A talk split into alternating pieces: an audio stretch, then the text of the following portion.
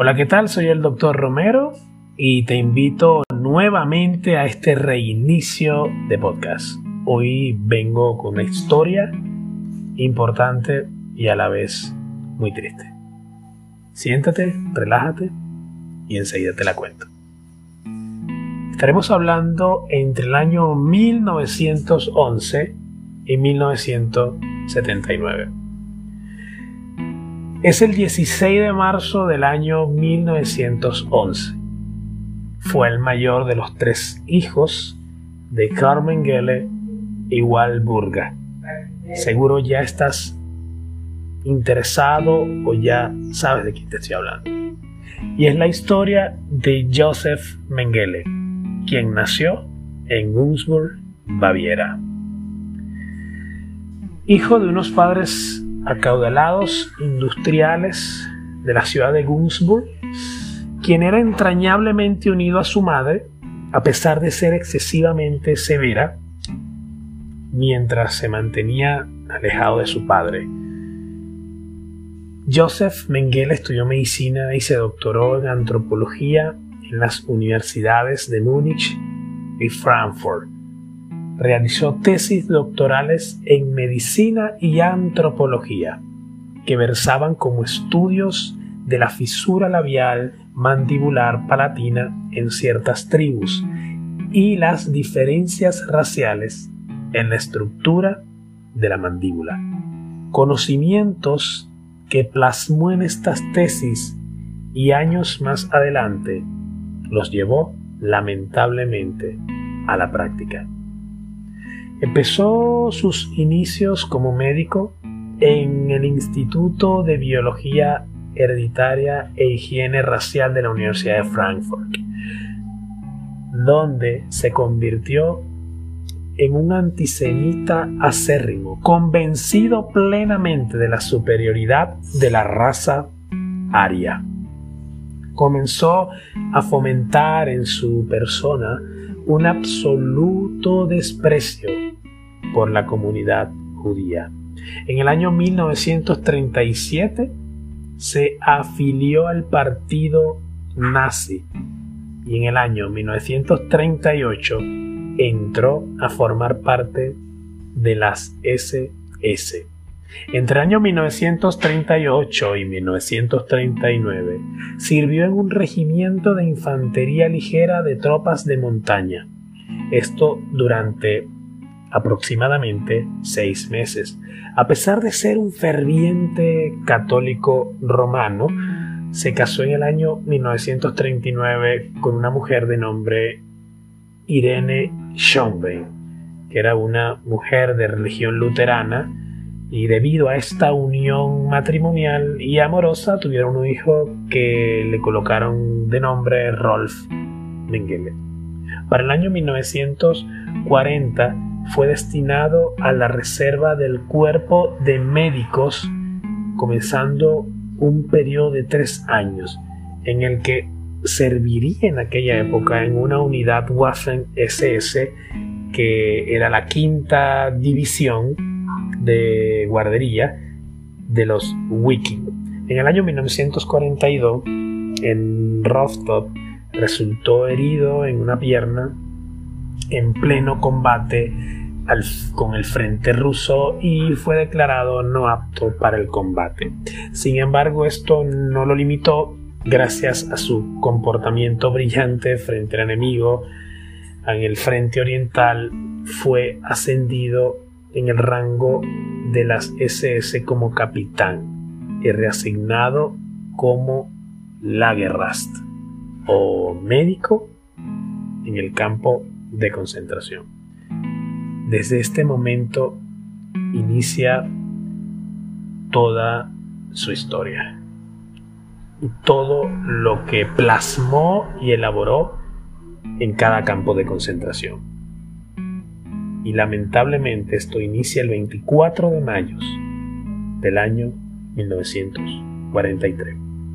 Se convirtió en el oficial médico del llamado campo gitano parte de Auschwitz en Bickernau.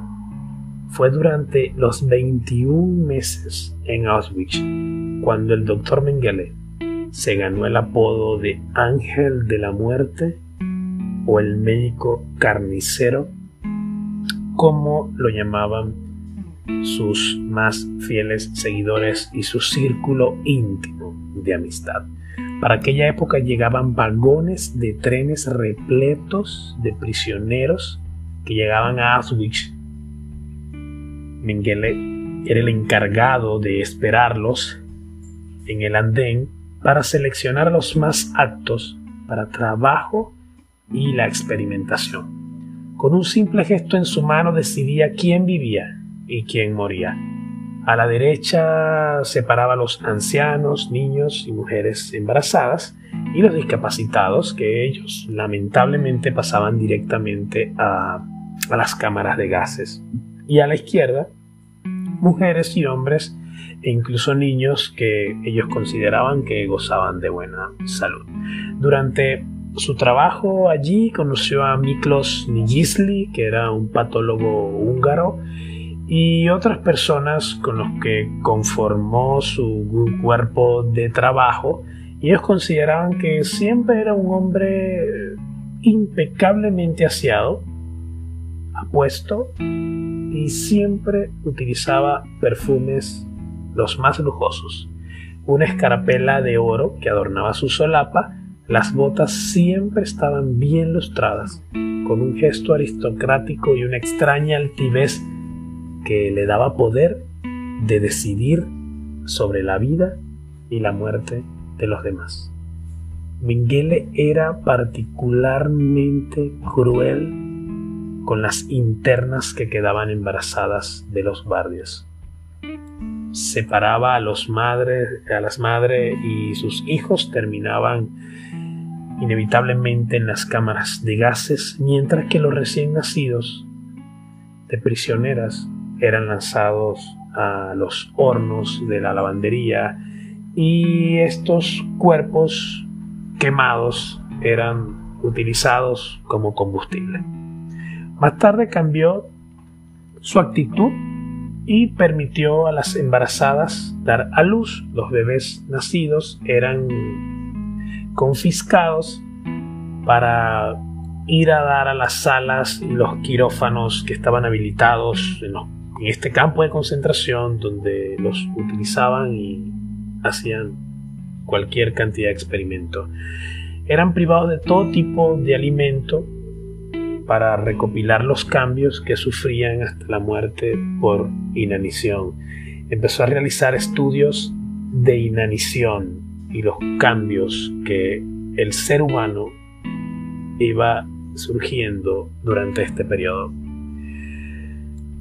Seguramente siempre estuvo influenciado por sus estudios, como ya lo dije anteriormente, sobre la herencia y la raza pura que realizó en el Instituto Kaiser del Wilhelm de Genética y Eugenesia. Los gemelos y posteriormente inició una, una cierta afinidad hacia los gemelos porque ellos le resultaban particularmente interesantes e inició estudios de tesis de forma muy meticulosa y a partir del año 1943 los gemelos eran seleccionados y ubicados en áreas especiales. Esto de cierto modo a ellos les brindaba un poco de comodidad ya que probablemente esto alargaba un poco más su vida.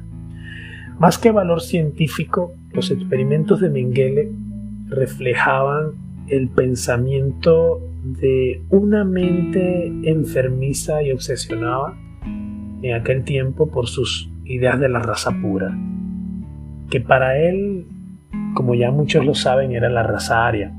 Incluso inicia experimentos donde trataba de cambiar el tinte del color del pelo los ojos de los niños mediante inyecciones de diversas sustancias químicas que hasta la fecha se desconoce muy poco de lo que se utilizaba. El absurdo intento de crear humanos siameses de forma artificial tenía también experimentos en la médula espinal que con esto solo dejaba parapléjico al paciente o el que estaba siendo intervenido. La obsesiva manía de extraer los ojos de sus víctimas para colocarlos en la pared como un muestrario de la heterocromía humana. Esto es algo muy curioso porque literalmente coleccionaba ojos de diversos tipos de colores, donde tenía una muy amplia colección. Investigó también los métodos de esterilización masiva en los varones, utilizó la castración y en las mujeres la inyección de diversas sustancias químicas con el fin de esterilizarlas. Son macabramente famosos sus estudios sobre la hipotermia, debido a que sumergía a sus víctimas en agua helada para observar las reacciones que estos tenían hasta que finalmente fallecían. Realizó experimento con gitanos y judíos que tenían desformidades y diversas enfermedades hereditarias o discapacidades a los siameses para observar sus comportamientos los diseccionaba y estos esqueletos eran enviados a Berlín donde eran utilizados como una especie de museo donde se reflejaba o podían ver la degeneración física de estas razas como eran las razas gitanas y la de los judíos. Y nada de esto fue cambiando porque en el 26 de noviembre del año 1944, Heinrich Himmler ordenó al comandante de Auschwitz, Richard Baer, desmantelar la instalación. Mengele murió lamentablemente huyendo, pero en su vida después de ese momento nada iba mejorando. En el momento en que cierran Auschwitz, su vida empezó a desplomarse.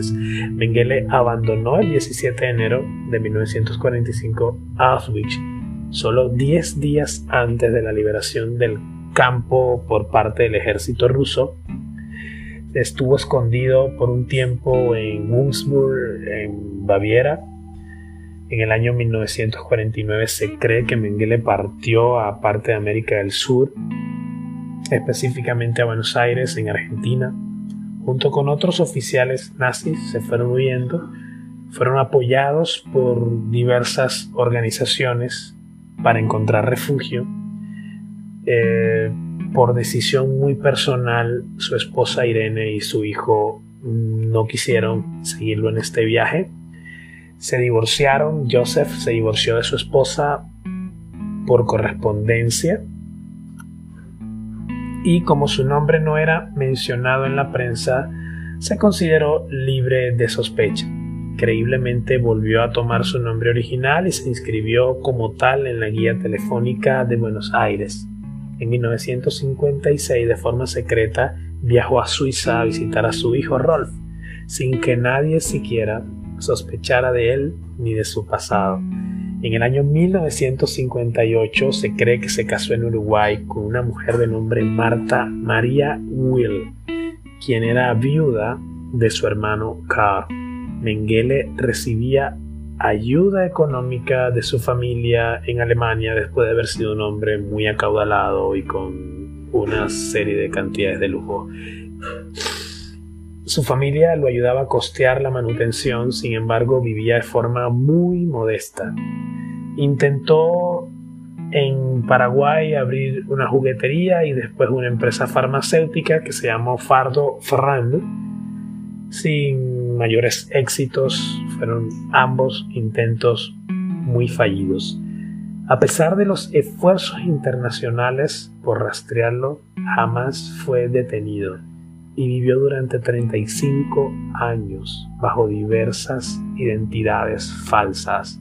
Sin embargo, la persecución del cazador de nazis, que se llamaba Klaus Barbie, nunca lo dejaría vivir en paz.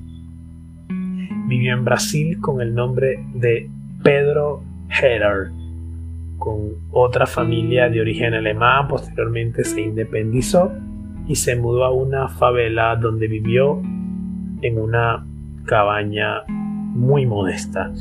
En el año 1979 su salud eh, estaba ya en un franco deterioro y la familia alemana que lo asistía lo invitó a pasear en una playa poco profunda y con una pendiente muy suave.